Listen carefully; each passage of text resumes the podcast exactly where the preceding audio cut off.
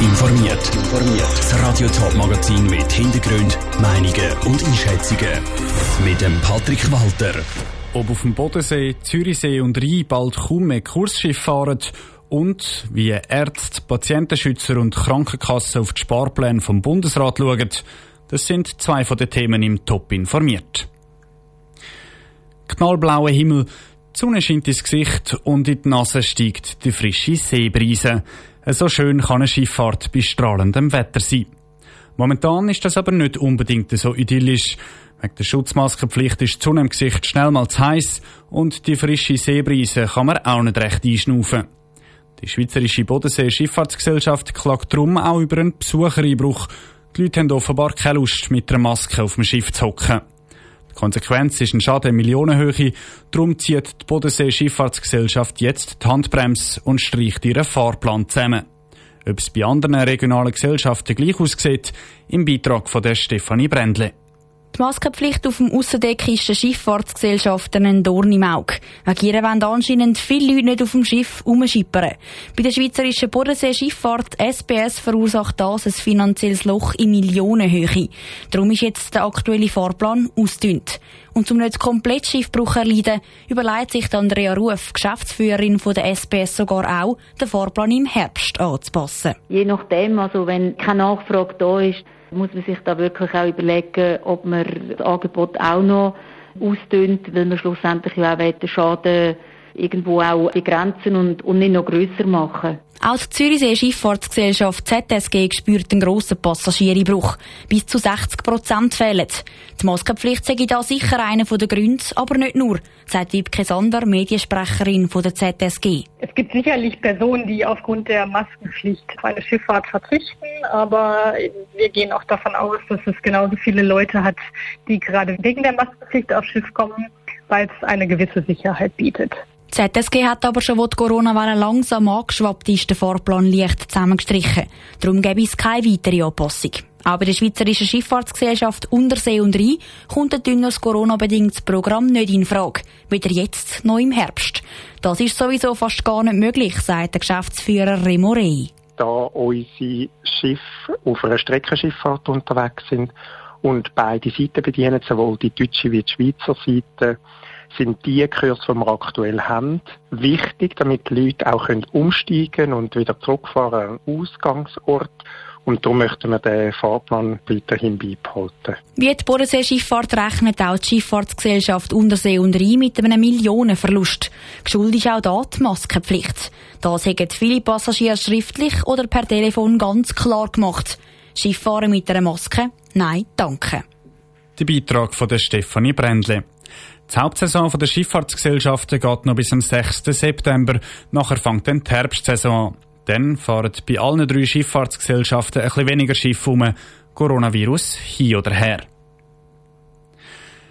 In den nächsten Wochen flattern die Unterlagen für die Abstimmungen vom 27. September ins Haus. Neben dem roten Heftli vom Bund liegen in den meisten Kuverts auch noch Informationen für Kantons- und Gemeinsabstimmungen. Die Stimmbevölkerung von der Stadt Zürich, die kann sich dabei über ein neu gestaltetes Büchlein freuen. Es soll leserfreundlicher daherkommen und es ist digital verknüpft. Am meisten hat sich aber beim Format geändert. Ruth Schmenzi. Wer sich in der Stadt Zürich über die verschiedenen Vorlagen von einer Abstimmungssonntag informieren der hat bis jetzt eine A3 grosse Zeitung mit den Informationen von der Stadt aufgeschlagen. Für die Abstimmungen vom 27. September kommen diese Informationen zuerst mal in einem handlichen A5-Format daher. Sie sind also gleich gross wie die vom Bund. Handlicher und darum auch einfacher ist der Aufbau vom Abstimmungsheftli. So steht im vorderen Teil alles Wichtige zu den einzelnen Vorlagen. Weiter hinten gibt's dann alles im Detail. Für eine bessere Übersicht hat jede Vorlage eine andere Farbe, erklärt Christina Stücheli, Informationsbeauftragte vom Stadtrat. Wenn Sie jetzt zum Beispiel bei der Vorlage zum EWZ Herdern in der Kurzübersicht sind und dann das Gefühl haben, hm, das sollte ich jetzt gleich noch genauer wissen, dann haben sie schon mal die Farbe im Kopf und finden dann auch Detailbeschreibung, obwohl es natürlich auch das Inhaltsverzeichnis hat, relativ schnell. Neben der besseren Übersicht soll der Text von der Vorlage verständlicher sein. Also so, dass auch bei komplizierten Abstimmungen möglichst jeder soll rauskommen. Aber nicht nur das Greifbare hat sich verändert, auch die digitalen Medien sind integriert worden. In den alten Unterlagen hat das fast komplett gefehlt. In der heutigen digitalen Welt ist aber genau das auch bei den Abstimmungen wichtig. Im neuen Heftli sind darum QR-Codes abgedruckt. Wird so einer mit dem Handy abgefüttert, gibt es online noch weitere Informationen zu den Vorlagen. Wir haben den Parolenspiegel den Parteien, soweit wir ihn kennen, auf der Webseite. Und was wir auch haben, sind die ganzen Geschäftsakten vom Stadtrat und vom Parlament zu diesen Entscheid, wo sie vor der Stimmbevölkerung gefällt haben. Zum Schluss ist auch der Umweltaspekt berücksichtigt worden. Die Farbe, das Papier und das Druckverfahren sind ökologisch.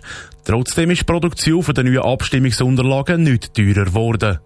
Der Ruth Schmenzi hat berichtet. Die Abstimmungsunterlagen für den 27. September und damit das neue Abstimmungsbüchlein für die Stadt Zürcher sollte zwei Wochen im Briefkasten liegen. 1 Milliarde Franken wird der Bundesrat im Gesundheitsbereich einsparen. Das hat er heute vor den Medien angekündigt. Eine der Massnahmen, die angedenkt sind, die Patienten müssen sich zuerst an eine Beratungsstelle wenden und erst dann an einen spezialisierten Arzt. Das kommt nicht nur gut an, zeigt der Beitrag von der Lara Pecorino. Alle Personen mit gesundheitlichen Problemen sollen sich vor einem Arztbesuch an eine Erstberatungsstelle wenden. So wird der Bundesrat unnötige Behandlungen vorbeugen und Kosten sparen. Eine Einschränkung der freien Arztwahl sagt das nicht, argumentiert der Bundesrat. Nach der Erstberatungsstelle kann der Patient dann nämlich wählen. Das Argument sieht aber für Daniel Tappernu von der Schweizerischen Stiftung für Patientenschutz SPO nicht. Es ist eine Einschränkung von der freien Arztwahl in dem Sinn, dass man sich zuerst müsste an so eine Erstberatungsstelle äh, wenden, verpflichtend, auch für die Leute, die das bisher noch nicht gemacht haben. Patientenschützer sind aber nicht die einzigen, die die freie Arztwahl verteidigen wollen. Auch aus Sicht der Krankenkasse ist der Vorschlag vom Bundesrat nämlich problematisch, erklärte Manuel Ackermann vom Branchenverband Santé Suisse. Stellen heute fest, dass die Wahlfreiheit beim medizinischen Zugang sehr geschätzt wird. Da können die Leute zum Beispiel wählen, ob sie als Erstkontakt eine telefonisch medizinische Beratung haben, ob sie die Beratung an einen Hausarzt ihrer Wahl machen. Genau diese Wahlfreiheit schätzen die Leute, die sollte nicht leichtfertig aufs Spiel gesetzt werden. Und auch die Ärzte selber, die finden deutliche Worte. Auch die Verbindung der Schweizer Ärzte FMH zum Beispiel kritisiert, dass langjährige Beziehungen von Ärzten zu Patienten könnten leiden. Der Beitrag von der Lara Pecorino. Bei den politischen Parteien ist der Vorschlag vom Bundesrat umstritten. Für bürgerliche Parteien gehen die Massnahmen nicht weit genug. Linke Parteien betonen, dass nicht auf dem Buckel der Patienten darf gespart werden Top informiert, auch als Podcast. Mehr Informationen gibt's auf toponline.ch.